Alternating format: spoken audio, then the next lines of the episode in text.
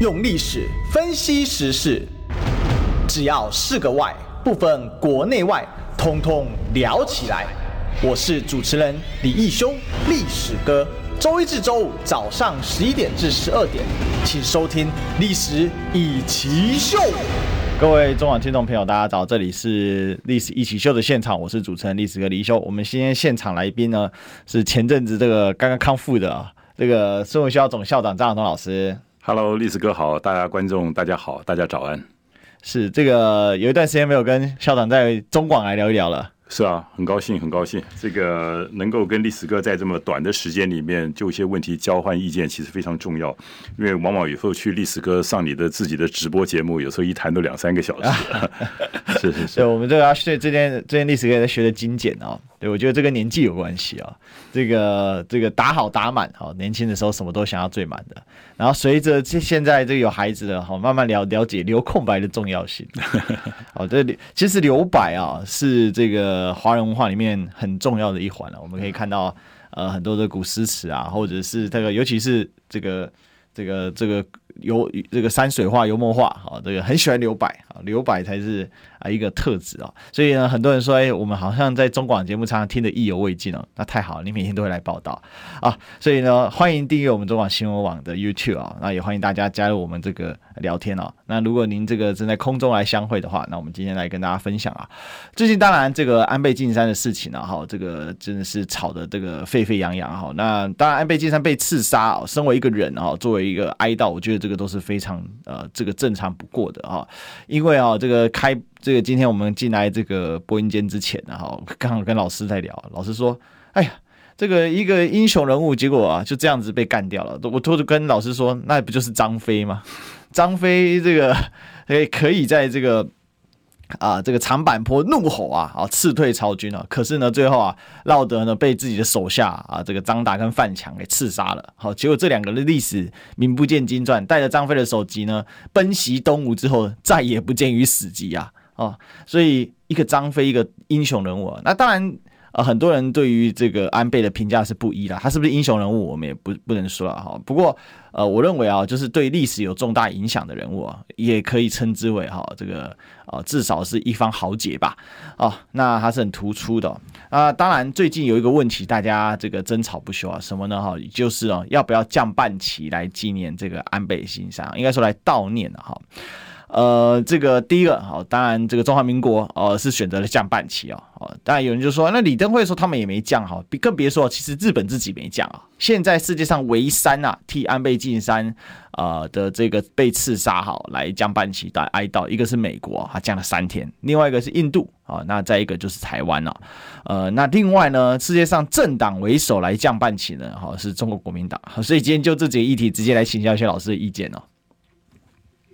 是，嘿好，因为刚刚其实历史哥一开始谈到了中国这个国画很多留白这个概念，其实留白这个概念一直是我们文化里面非常重要的一环。其实留白就是你到底要留一些什么样的白，让这幅画可以感觉起来更美好。那这就是我们中国文化讲说，其实中国文化有一个非常重要一个概念，就是一个度的概念，就是有很多东西你必须要有度、有节。有度，太满的不行，不够也不可以。那像安倍晋三他过世了，当然我们先表达非常的遗憾了，因为毕竟是对日本人来讲，他应该算是一个日本是近代，呃，特别是二战战后以后，尤其是在冷战以后，我觉得安倍对日本的发展是一个非常重要的一个政治人物。嗯，那对于安倍来讲，的确他也是把日本的国家第一啊摆在最前面，所以毫无疑问的，安倍对于日本人来讲，他是一个爱国主义者，而在政治立场上是比较倾向于右右派的一点，也就是比较倾向于日本民族主义。这一方面，甚至被连接到军国主义。对，所以我觉得在这一方面，如果站在一个日本人来讲的话呢，如果他们降半旗或者表示足够哀悼，我觉得这我们是完全可以理解的。但是如果说站在我们台湾的角度来讲，我们要放半旗，我觉得第一个就是我先讲不同的文化。你刚刚讲像美国，对美国来讲，国旗对他们来讲，可能对我们中华民族对国人来讲，国旗所代表的意义是有点不一样的。你看美国那个什么比基尼上面，他会搞个国旗哈，可在我们的文化中是不太被容许的，也就是。我们对于国旗的尊重，可能远远超过了像美国他们一般的社会上的一些期待。那依照我们国家来讲，我们有所谓的国旗降半旗的这个相关的法律的规定。那这个规定呢，其实在第四条里面，它讲得非常清楚，在三个条件之下的话呢，那我们国家可以降半旗。那第一个。呃，就是对全市、对国家有做出巨大贡献的，那当然就是包括，即使是外国人，他如果对我们中华民国有做出巨大贡献的话，那我们当然可以这样办起。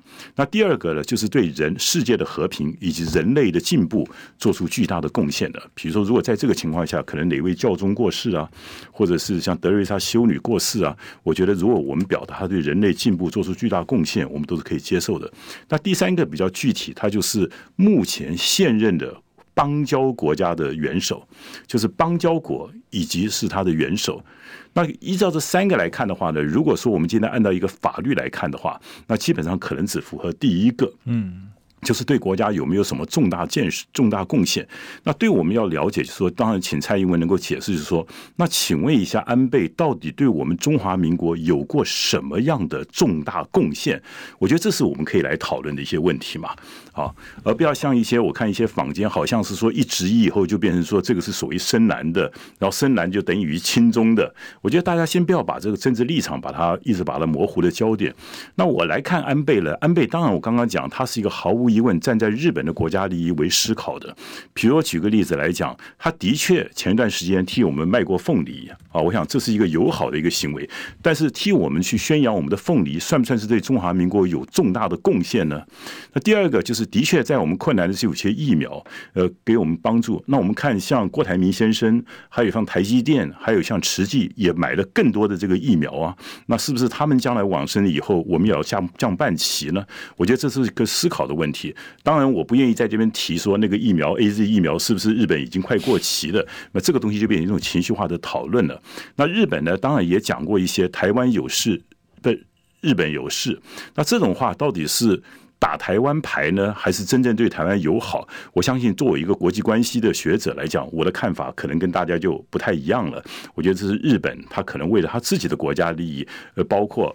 台湾加油这种讲法，因为一个外交人员当然很正常了解，说任何一个作为都是外交政策的一环嘛。所以我个人认为说，如果说从安倍这些东西来讲，他应该算不上是对中华民国有做出重大的贡献。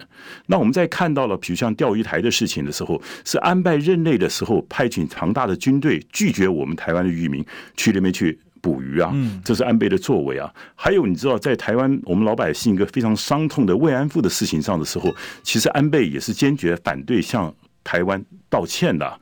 那我觉得你综合来比较的话呢，就说我刚刚同意历史哥的讲法，我们可以对安倍表达一个适度的吊唁呃，一个吊唁。我想这是人之常理，人的义理。可是需不需要降我们的国旗？因为这是。我们应必须按照法律来规定嘛。那第二个，你刚刚谈到党旗的问题，那我觉得就稍微更过了一点，因为。中国国民党他有他自己的一些一些认识，可是我们看昨天很遗憾的看中国国民党的党中央的党部既降了国旗，也把党旗也降下来了。那我们到底是什么样的理由要降党旗呢？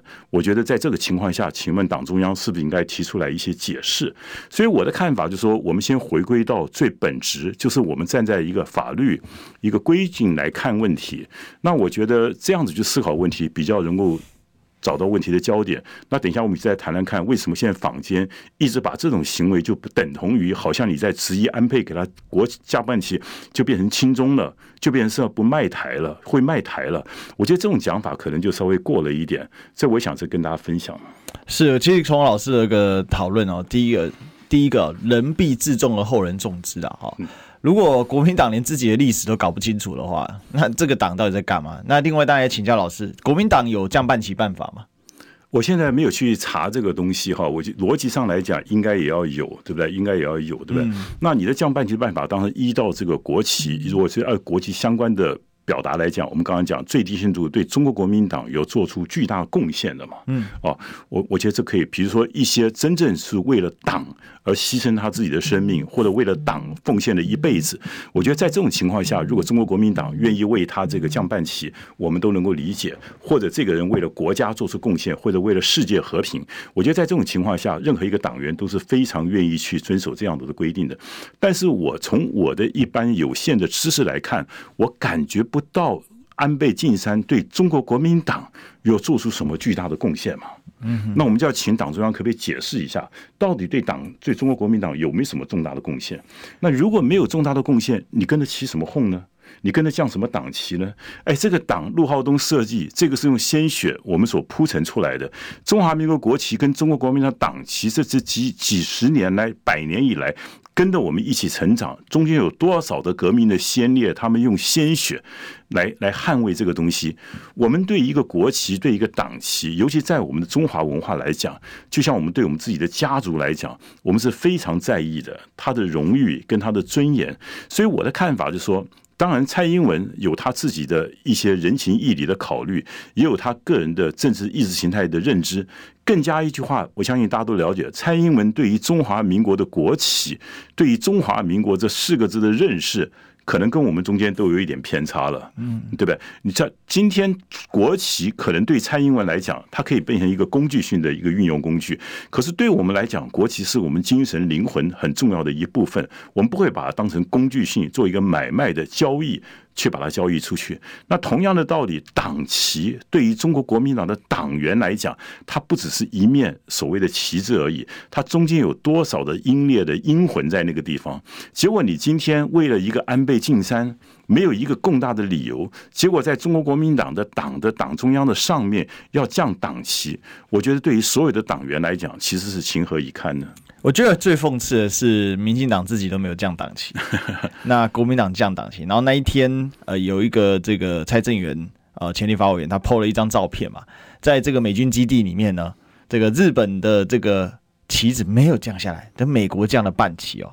其实降半旗这个意义啊，哈，其其实等同跪拜礼的感觉了，哈，它是一个很重大的。现在叫你随便去跪跪送人家，那没也没有人愿意嘛，哦，因为。这总是一个文化，总是一个仪式啊。但因为一个组织啊，哦，它是没有办法有人的嘛，所以他就透过旗帜的方式来做一个语言上的表达，哈，一个仪式性上的表达。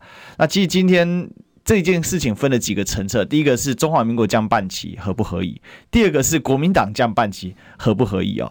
那因为今天老师来了，那个讲这个国民党的问题，我想我们就把它挖掘深一点啊。现在他的声音就是这样嘛，哈，知名媒体人蔡思品呢，哈，这个认为啊，质疑降半旗啊，啊这件事情就是一个深蓝族群啊的一个。呃，这个就是反动啊，好讲直白一点哦，引发深蓝跳出来呛声哦。那他说呢，呃，这个他直接讲台日有没有邦没有邦交是事实，但日本对台湾不好吗？台湾人对日本没感情吗？安倍当首相之后不支持台湾吗？在中国强大压力之下，日本政府率对台湾四出善意，这还不够显示朋友的道义吗？好，用这几个质疑啊。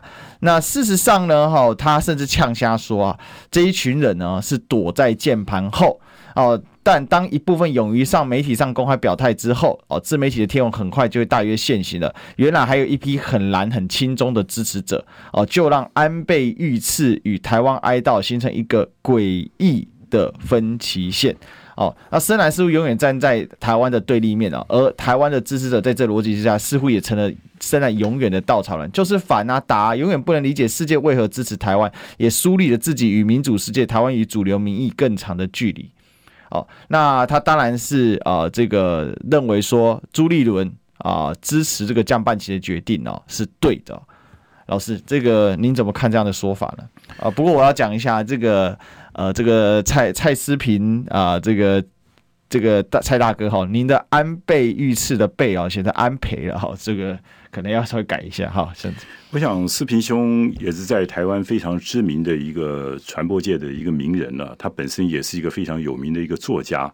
那我对他个人的一些看法，我都表示充分的尊重。那我也上过世平兄的节目，大概是一到两次。那我也在他的节目中，他每次谈的问题，我也是整个的就实以告。所以我觉得大家应该是可以互相来沟通的。可是，在他这篇文章来讲的话呢，我觉得有很多东西可能是值得比较斟斟酌的。比如，他认为说，像安倍这件事情的时候，好像一下这些深蓝的就抓到了机会，然后出来猛打政府降半旗的决定，哦，猛攻安倍的身世与历史的情仇等等。我刚刚已经讲，像我刚刚做了一个一开始做了一个简单的一个介绍，这也是我在脸书中讲的。我第一个质疑的就是说，我们政府做任何事情要依法行政嘛。那基本上，安倍正如同刚刚历史哥引用的视频兄的讲法，他的确对台湾做了一些非常友善的一些活动，但这些友善的活动需不需要我们到降半旗来表达？我觉得这是一个。可以一方面呢，按照人情义理来思考，更重要的，因为是国企，不是一个人可以去随便去借用的，他必须按照国家的法令。那我的解释就是说，基本上按照我们国家的下降级的办法，应该安倍还没有资格到要为国家降降半旗。就像刚刚历史哥讲的，降半旗等于是行最大的跪拜礼，而且是以国家的身份来做这件事情。那我认为说这个东西。我认为并没有到这一个标准，那这种事情难道就用一个深蓝就把它概括过去吗？然后又认为说，呃，他说这笔账，他说台湾人还是会算在蓝营头上的。好，他说这才是国民党致力于转型、致力于拉回亲中印象、转往亲美亲日主流倾向时最大的敌人。他认为像这些深蓝的认为是敌人，他用了一个引号是敌人，所以说他认为国民党的敌人呢，不是外在的民进党，而是那一种他加了引号说与时代脱节、与主流民意脱节的深蓝。他说这个困境国民党能够理解吗？所以这就是一个问题。当我们现在在质疑这么一个客观问题的时候，但是很多的人呢，就把说我们这种主张就是所谓的深蓝的。好，那我刚刚讲，这跟深蓝浅蓝没有关系啊。这就是任何一个国民，当你要应用我国家国旗的时候，那对不起，我当然要质疑啊。那如果今天党旗的话，那作为一个党员，是不是可以质疑？今天不管是深蓝浅蓝都可以质疑，因为这是一个法律的一个规定的一个问题。然后更糟糕的就是在这些文章里面，就把这一种所谓的深蓝就等同于亲中。就他的逻辑很简单，就说你看看共产党，他们既然在批评这个安倍的时候，经常台湾这群也在批评安倍，所以说这些深蓝的就跟这些红的基本上亲中的又画成等号了。那我觉得这个讲法其实是非常不公允的。我相信你四平兄也是算是一个在学术界不在这个台湾的这个舆论界，应该算是领头的一个角色。那我觉得在用这种讲法的时候，可能要非常非常的谨慎，非常谨慎。我们讨论问题的时候，一定是就事论事。老师，您是学者哦，他用后设分析这样的一个做法。您认为合逻辑吗？我觉得当然是有问题的，因为所谓的后设，我相信不去做学理上的一个批判。那我就回到一个基本，我们讲不要用一种诛心之论去谈所有的问题，而且不要把这个诛心之论推到变成说我们是国民党内部的敌人，甚至是再再进一步推，只要是我们这些深蓝的，好像就变成是一个。呃，所谓的中国大陆的同路人，那这种从一到最后变成台湾的敌人，我觉得这种东西你对深蓝的讲法是不对的，而且更重要，所谓深蓝浅蓝，这是民进党当时陈水扁他们要分化国民党所用的一些用语。对我来讲，蓝就是一种嘛。真的，中国国民党，它既然叫中国国民党，它一定是信仰孙中山的三民主义嘛，它一定是捍卫中华的文化嘛，它一定是推求整个中华民族的和平的一个发展嘛。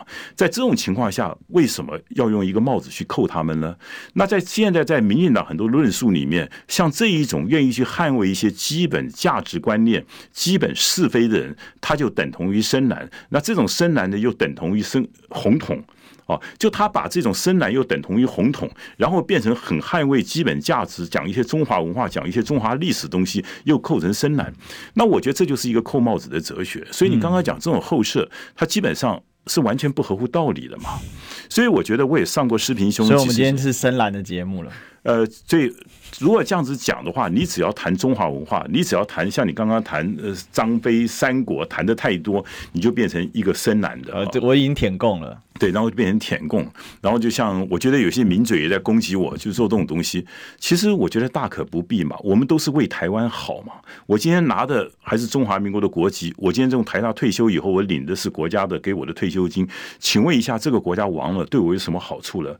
我常常讲说，我们这些人是最能够捍卫中华民国的利益的人，因为我们的一生都跟中华民国绑在一起。啊，我们在大陆又没有企业，我们又不是一个在大陆跟他的一个同路人，请问为什么要用这种的方式来讨论问题了？所以我觉得说，今天我刚刚讲有很多绿营的认为说安倍对台湾很好，我不去挑战他们，但是我就要问你说，这种好有没有好到你要降降国旗、降党旗？就像你有很多朋友是你的好朋友，对你不错，可是你去他的。去他的那个去吊唁的时候，你需要双膝下跪吗？对，你需要把你的家里面整个搬进去吗？不需要吧。所以我觉得这就是你刚刚一开始讲的一个度的问题。我们很多事情要有度、有节、有度，这才是一个合理而且比较正常的人嘛。啊，那我觉得说蔡英文在这个事情上做，他已经越过了度了，因为对他来讲，中华民国的国旗对他来讲。我我刚刚讲，从他几十年，他从来没有认同过这个国旗所代表他的历史跟文化的意义。好，可是他在关键的时候又用降半旗的方式去对安倍晋三去表达一些适度的友好。那这种情况下，我觉得就有点不太对了，不太对。所以我觉得这件事情其实可以大家内部来讨论一下。那我觉得像世平兄，我很敬佩的一位学者，他如果用这样子的方式来认为说，像这样子的评论就是站在台湾的对立面。怎么会站在台湾的对立面呢？是我很爱台湾呐、我就是因为很珍惜台湾，我不希望台湾被糟蹋啊。对，那就会站在对立面了吗？我觉得这样子的用语是不是比较比较比较不太公允呢？我觉得这个事情其实世平兄他自己也可以好好思考一下。老师，我进一步请教，今天其实民进党把国民党分化成有深蓝、浅蓝，然后什么知识蓝、经济蓝，哦，这个可以理解，因为这是他的选战的操作。可是这个蔡思平大哥，他显然他不是一个传统意义上的民进党的支持者哦，至少他自我标榜绝对不是。从他的这个发言的态度，他是很肯定朱立伦哦，现在的国民党党主席的一个做法。那反而呢，这样的一个角色跟角度跟身份啊，来对所谓的深蓝发起攻击哦，我觉得他的杀伤性哦，可能会比民进党来做一个划分还要更强烈，就像。去年在您在选党主席的时候，才刚经历过嘛？对，那党内就变成抹红大战，选个党主席呢，就搞了半天啊，变成呢是在选不要选出共产党主席哦，台这个国民党支部这样的概念，怎么曾几何时，这个民进党抹红国民党就算了哦，这个明显而易见的是一个亲善国民党的这个知名媒体人、资深媒体人。他对国民党的划分也是讲白了，就是一个你只要不跟随所谓的主流民意啊来走，那当然这个主流民意我们等下还可以再探讨了。那你就是呃这个就是亲中的，你就是背离主人，就是在害国民党的敌人啊！我觉得这个真的是让人觉得非常的 shock。这这个其实这事情已经持续了一段时间，只是看起来他的事态势是越来越升级。现在闭嘴，接受我的说法。否则的话，你就是深蓝；否则的话，你就是亲中。这个就是我看到这一篇文章的一个内容哦。不过呢，好，大家不用闭嘴，有一件事情也要大家接受，就是要进个广告。我们进广告，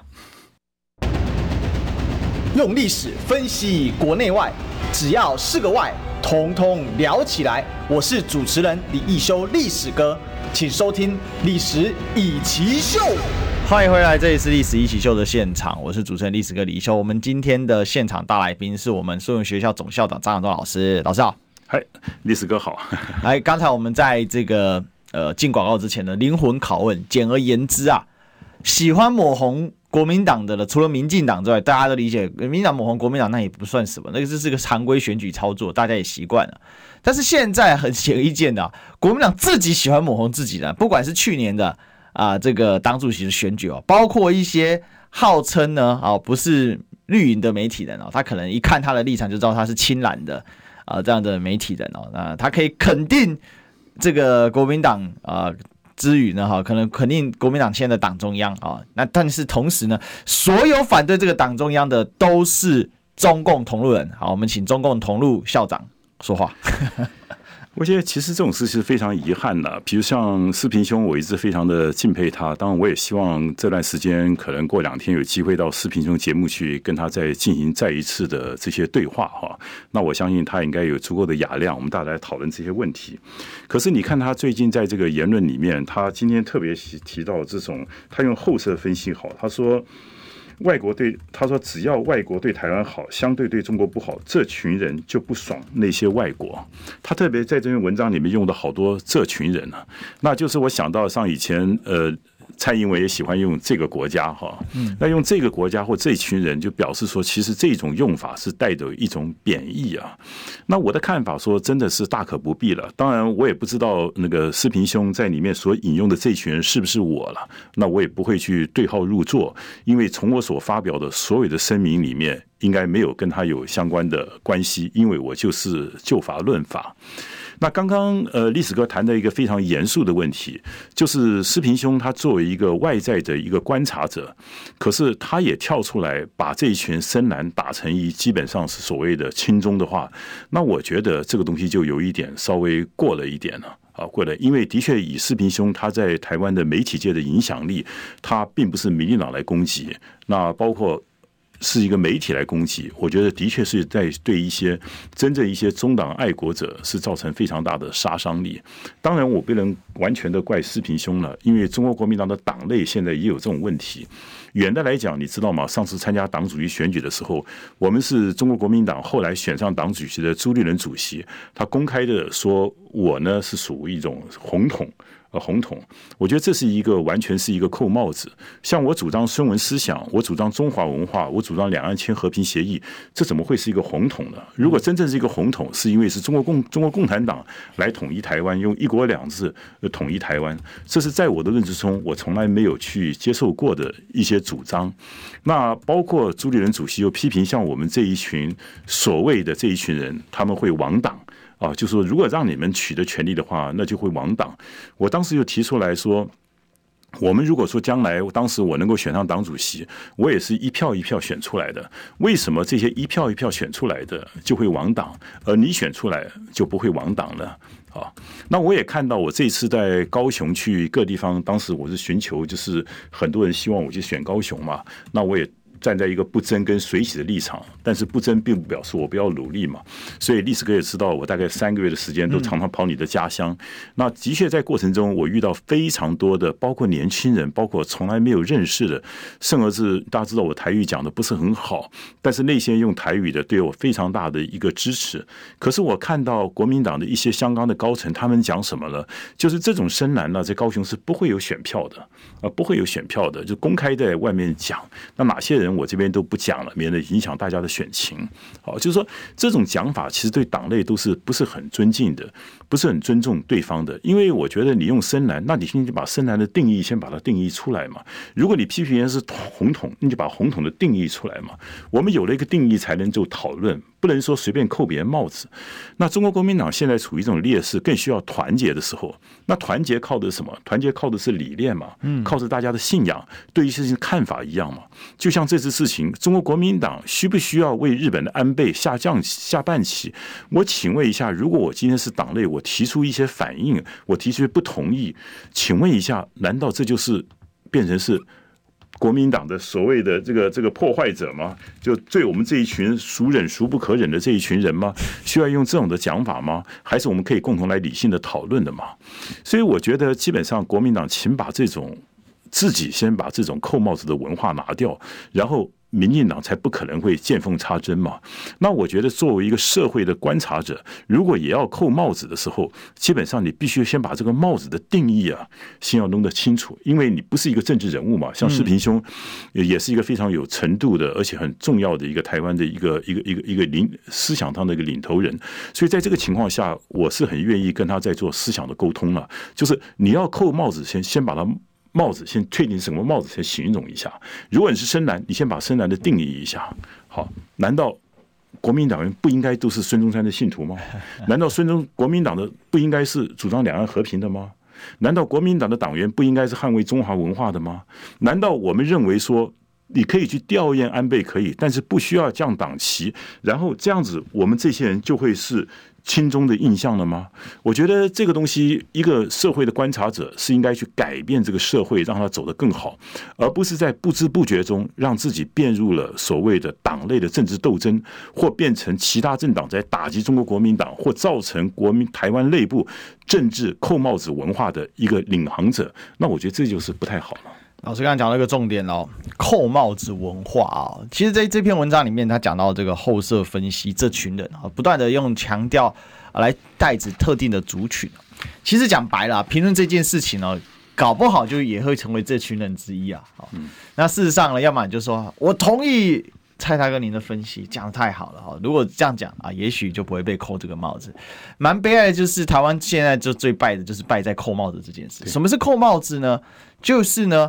你反对我，那你就是特定那一群人。你所有的主张我都不会给你听的，我也不会跟你讨论实质内涵。反正你这一群人呢，你就是拖垮啊，你就是拖垮现在国民党的啊。那不管谁来评论，通通是这个样子。对，我觉得这是一个，如果是这个样，那这个党已经失去了一个自我反省的能力啊。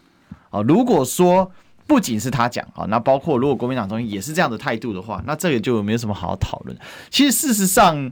呃，这个中华民国降半旗跟国民党降半旗，刚才其实老师前面有提到，是一个不一样的一个意涵跟实质的意义。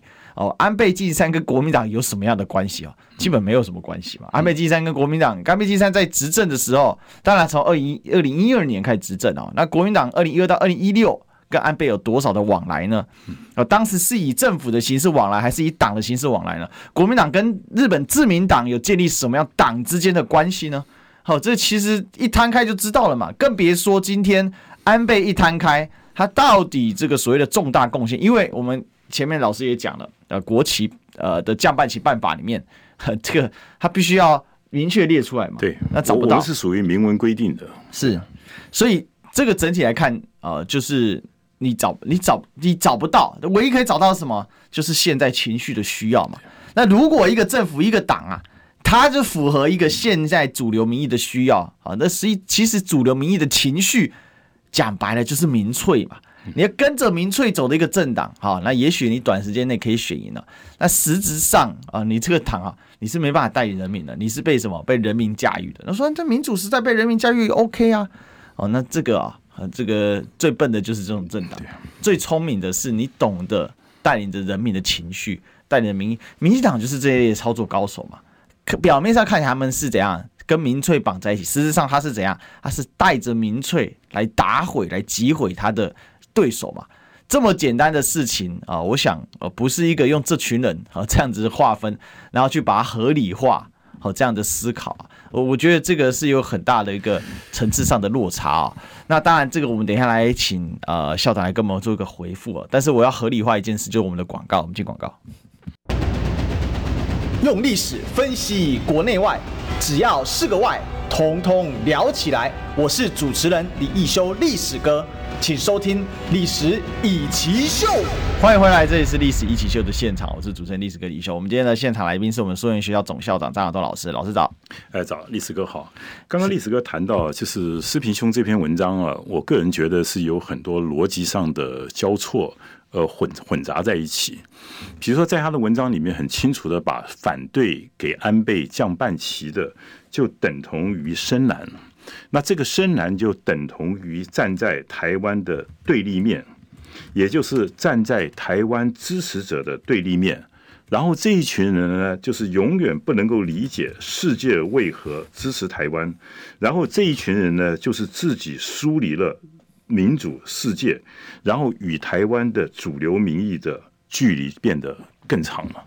各位，你可以看到这种逻辑，我觉得是非常难以理解。对我对四平兄，其实我一直很敬佩他，但是他这样子的这个逻辑，对我来讲是非常能够理解的。因为站在我的立场，我敢讲，我不敢讲说。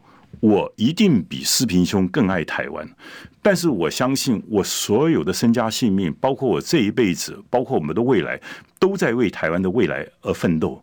我怎么会站在台湾的对立面呢？我从来没有想站在台湾的对立面，而是我做过核能电厂工程师，我做过中华民国的外交官，我做过陆委会的官员，我在台大教书教了二十多年，从过很多的社会运动，我所有的东西都是为了台湾在拼命，台湾在打拼，怎么会站在台湾的对立面呢？我怎么会不感谢世界去支持台湾呢？我做的外交工作就是争取更多的世界人来支持台湾呢？好，当然我只有一个解答，就是说施明兄讲的并不是像我张亚中这种人，也许他讲的是另外还有一群人。可是，在这个过程中，我基本上我就是那一种坚决不认同我们的国家要为了日本安倍晋三下半旗的那个人呢。我也是坚决反对中国国民党不应该为安倍下半旗的这个人呢。那为什么不把这个文章要讨论的时候可以弄得更清楚一点呢？可是这一种的文章所带动的风向，就是只要是反对下办席的，就是所谓的深蓝，就是中国大陆的同路人，就反对世界支持台湾的那一群人。我请问一下，这样子，施平兄，这样子对台湾好吗？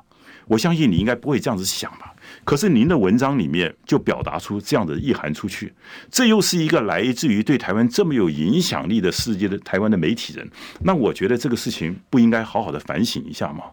所以我再一次，施平兄，如果愿意的话，我到您的节目中，我们再来谈一谈，好不好？这个事情必须要谈清楚。如果说您今天用扣帽子的方式，我也真的必须要讲，那您真的要必须要收回，必须要做出一种适度的表达。如果您坚持自己这样是对的。那你再继续陈述你的理由，我觉得这件事情或许正好是一个我们来讨论台湾社会到底是什么叫深蓝，是不是等于红统？深蓝是不是就不爱台湾？嗯，深蓝是不是就希望世界都能够拒绝台湾，不希望世界支持台湾？深蓝就对于任何有帮助台湾都不懂得感恩？我相信不会这样子的吧？好不好？这是一个非常严肃的问题。老师，你其实提到一个关键的问题哦，就是今天是一个很简单的逻辑等式啊。只要反对对安倍晋三这件事情降半旗的，他其实讲了前面讲的是国旗哦，事实上现在还要降党旗的问题哦。那不管了，反正你反对降半旗啊，你就等于是国民党现在的敌人，等于他只是没有直接写出来嘛，就是中共同路人嘛。这样的一个逻辑，可以今天在台湾的一个媒体的市场上面，哈，这个我们在绿媒上面看了也就算了，其实已经感叹连连，因为。根本没办法讨论嘛。最近在网络上最热门的哦，大概一个人可以抵掉整个台湾其他所有自媒体声量，谁呢？郭正亮啊，他前民进党的呃这个立委嘛，他到现在在民进党党籍稳如泰山啊。很多人说他会被开除，跟保证绝对不会。他如果要被开除，是政治政治上的任务的需求，就跟吴子嘉一样，我就不深探了。那我在想这个逻辑啊，哦，这样子去拉大的话，那最近郭正亮做了不少中国崛起的这个的探讨嘛。那他是不是在认同中国？那他是不是也等同深蓝的呢？如果是这样逻辑无限放大，只要不符合现在所谓主流，那这个主流谁创造的？这民进党创造的嘛？民进党创造了台湾人是如此的反中，我就去问大家：二零一六民进党上台之前，台湾有那么反中吗？有这么街头巷尾都反中吗？事实上，大多数人根本没感觉。举一个例子就好了，要讲深绿啊，我们家多的是深绿啊，像像我们家高人。他根本对安倍晋三的死一点感觉都没有。那最近高雄传了一个很厉害的，我想昨天我自己在我自己的广呃我自己的直播节目上啊，YouTube 的节目上啊，也有这个做，也有 po 在我自己的社群上面。一群高雄人在高雄的某一个寺庙里面架了一个安倍晋三的灵堂追思会啊，然后呢学日本这样拍手，然后其实那个是对神社，那不是对死人的，完全搞不清楚在那边敬拜。那。如果是不是反对这样的行为也是深蓝的？就是我可以无限扩大解释嘛，老师。悲哀了，我觉得就是悲哀。那包括像中国国民党也降了半旗。我今天在我的脸书中，我用四个字来形容，我觉得就是第一个叫做悲哀啊，第二个就是丢脸啊。就这个事情，就是对于中国国民党，刚刚历史哥讲的非常好。安倍对于中国国民党，请问一下有什么重大的贡献？讲出来嘛。今天党中央讲出来嘛？如果讲不出来，你就该跟党员道歉呐、啊！凭什么把中国国民党的党旗这样子的糟蹋？我是中国国民党员，我敢讲这句话吧？我真的，大家希望，尤其最近英国，你看到 Boris Johnson 的例子，所有基本上这些五六十个阁员受不了了，他要求 Boris Johnson 怎么样下台？你早点下来救救我们的这个保守党啊！同样道理，今天在这一个架棒琴的事情上，我希望我们所有的地方党部的主委，特别是那个黄复兴党部的纪凌年，我公开的这样叫，他是一个上将，纪凌年先生，你在中国国民党的中常会里面，虽然发表了一篇那个不敢讲是什么样的文章，那个是基本上是大家非常反感的文章，但是你现在有一个机会。你对于中国国民党为安倍晋三，你代表黄复兴党部，你的立场是怎么样？我也希望所有的青年党部，包括地方党部，你们讲出来，你们对于中国国民党为安倍晋三下降半旗，你们认为对不对？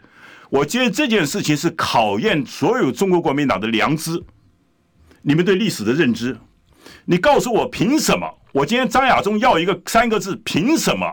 你今天中国国民党要为安倍晋三下半旗？基本上，蔡英文他是以民进党籍，他代表现在是中华民国总统，他刻意的曲解这一个下降的办法的第四条。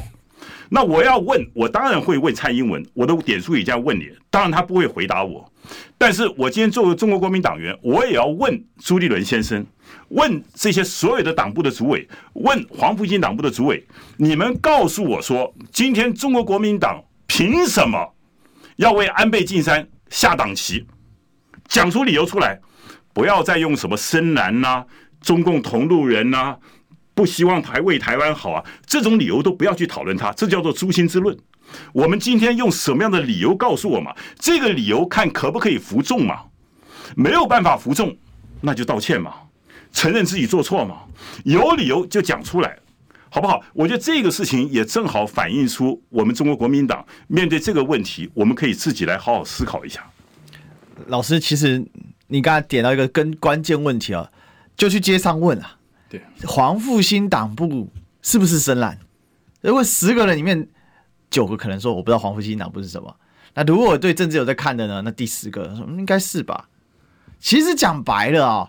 你国民党随时随地啊，啊，民进党要跟你斗的时候，那选前朱立伦啊正蓝，选后朱立伦中共同路人，我们这个我们这个世代每天在网络上打滚的，我们怎么不知道呢？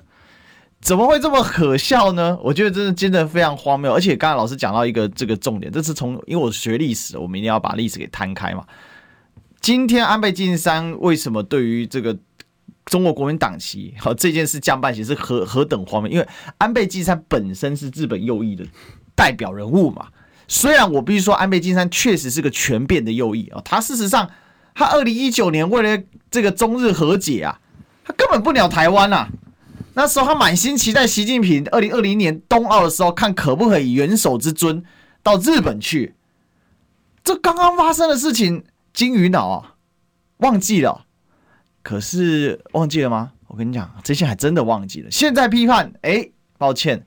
你就是深蓝，你就是那一群。其实讲深蓝也是小事啦，主要他是要把深蓝等于国民党的敌人，这才是老师愤怒的地方。对，啊，我觉得你刚刚讲的很好，他就是要把深蓝等同于是红的，然后这个红的是台湾所有的敌人，所以这一群人留在国民党里，留在台湾，他们都可能成为中共大陆的同路人，这是民进党的一贯的技巧嘛。但这是一件事情，但是我们今天再回头来看，今天作为一个党员，特别在历史哥你的节目，我请问一下。像我们有没有这种权利要求党中央提出解释？因为昨天你已经把党旗给降下来了。我这边在这边呼吁，包括地方党部，包括国民党员，包括甚而是您刚刚讲的，可能外界认为说最代表的所谓的深蓝的这些黄复兴党部，你们这些代表的这么多的退休的将领、退休的这些袍泽，你们能够接受中国国民党为安倍晋三架由我们的革命先烈鲜血所染成的这一个党旗吗？我觉得这个东西对不起，不要把它用太多的意识形态包装。这是一个对历史的一个回顾，对文化的一个认知。这个事情是非常重要的嘛。一个事情不是说对一个下讲下党旗这个事情，这不是你党主席可以随随便便做决定的。这是多少的党员共同代表他们的精神的一个图腾呐。好不好？这个事情是非常非常严肃的，所以我再一次希望说，党中央，请你明确的来解释一下，为什么你当时要降降党旗？这个事情必须要提出一个说法，让大家能够接受嘛。如果你不能够接受，那你就道歉，下次不要再做，这个事情就结束了嘛。好不好？我想这个对一个党员来要求，这应该不为过吧？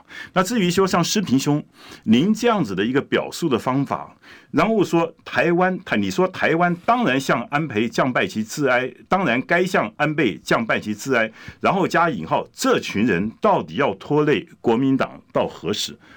这一群人我不敢对号入座了哈，但是这一群人他们怎么会拖累国民党呢？他们拖累国民党的，他们也是站在一个国民的立场，他有他的历史认知、政治的认知，他觉得不合理啊。今天把他的政治立场又何苦把他就拖累国民党摆在一起呢？所以这这种事情都是一环扣一环，一环扣一环。我觉得这样子的话，对台湾的社会的整个能够走向更好，其实没有更大的一个帮助。我觉得台湾社会哦，就是听老师这样分析下来，我就感受到两个字啊：伪善，伪善。真的很伪善，为什么？这太假掰了嘛！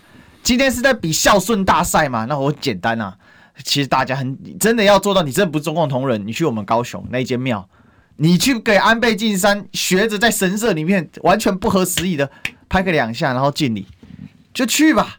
我相信老师应该有看到那一段这个影片嘛？对，去嘛。其实台湾如果是看到安倍晋三的过世，然后呢是在比一个所谓的孝顺大赛啊，就是看看谁这个白情孝女被 King 号路给掐出来啊啊我拍命了哦，要看谁哭得更大声，是不是很好笑吗？周星驰的电影都告诉你，老佛爷是放在心里尊重，你每天把它挂在嘴边嘴巴上，你真心尊重吗？我就不相信有几个人真的了解安倍晋三。再讲一个听给老师听，老师安倍晋三是元首吗？不是嘛？对。但是有多少有多少绿营的侧翼，包括我们高雄很有名的黄杰议员，我就公开点名，他公开发脸书，他上面就写安倍前元首。我觉得 日本人被你严重羞辱，日本的元首叫日本天皇，日本天皇现在叫德仁，德仁天皇被你揍死了啊，就是当个精神日本都当不像。拜托，这实在太荒谬！其实根本不懂嘛。今天这就是个功能性的，比 KPI 的啦，看谁更孝顺，更敢唱白情孝女，唱得越大声，是不是呢？哦，这反同时反向打击。例如说，艺人欧阳靖在日本做了很久，他就说日本人其实很冷漠，不太关心这件事，因为日本有很大量的认为安倍晋三留给他们是什么高额的消费税，是讲白了就是可支配所得大量下降，因为安倍晋三主政这八年。安倍三件，台湾人根本不敢讲安倍三件。我公开讲失败的政策，大失败，把日本的 GDP 花光光了。安倍上台的时候，他的 GDP 占全世界是八趴。安倍八年做完，从二零一二做到二零二零下台的时候，连个六趴都不剩，剩下五趴多。日本 GDP 长期在五兆。一九零九零一零年的时候，中日 GDP 交叉，当时是五点一兆，差不多上下美金。今天日本还在五兆不到，还在挣扎。中国已经快十五兆了，这就是这就是结果嘛。这台湾不会去探讨这个，讲这个，那你就是羞辱安倍，你就是中共同仁。老师，最后一段，最后一段了，啊，时间真的很快就结束了。但这个事情，这件事情其实真的提出台湾社会非常好的一个反思。就像刚刚历史哥讲，完全同意，台湾的社会是不是太多的伪善了？而且这个伪善是建立在被别人扣帽子之上。我觉得我刚刚最后在讲，安倍对日本来讲的确是一个非常重要的日本的政治人物，但是我也提醒大家，他对台湾好，我不愿意去百分之百的否认，但是他的好中间难道没有更多的为日本好？他强迫给台湾卖核食，请问一下，是不是照顾到日本利益也是非常优先的？他所谓吃了凤梨，请问台湾的凤梨真正解决问题了吗？我觉得这些问题都是所谓的细节，我不愿意在这边多讨论。我只希望跟大家谈一个最简单一个概念。每一个国家的元首为他自己的国家利益谋福利，这我们都是百分之百可以理解的。但是，当另外一个国家要把其他国家的首相去降半旗的时候，你必须要有足够、足够、足够的理由，因为国旗是代表国家最神圣的一个象征性的一个图腾。就刚刚历史哥讲，降了半旗，等于整个国家到他的灵堂去向他致最深一个敬意，这个是何其严重的一件事情，尤其在我们。我们的中华文化里面，我觉得这是一个非常重要的。是，好，今天时间过得很快，我们今天谢谢老师，那我们就明天再相见，拜拜，谢谢。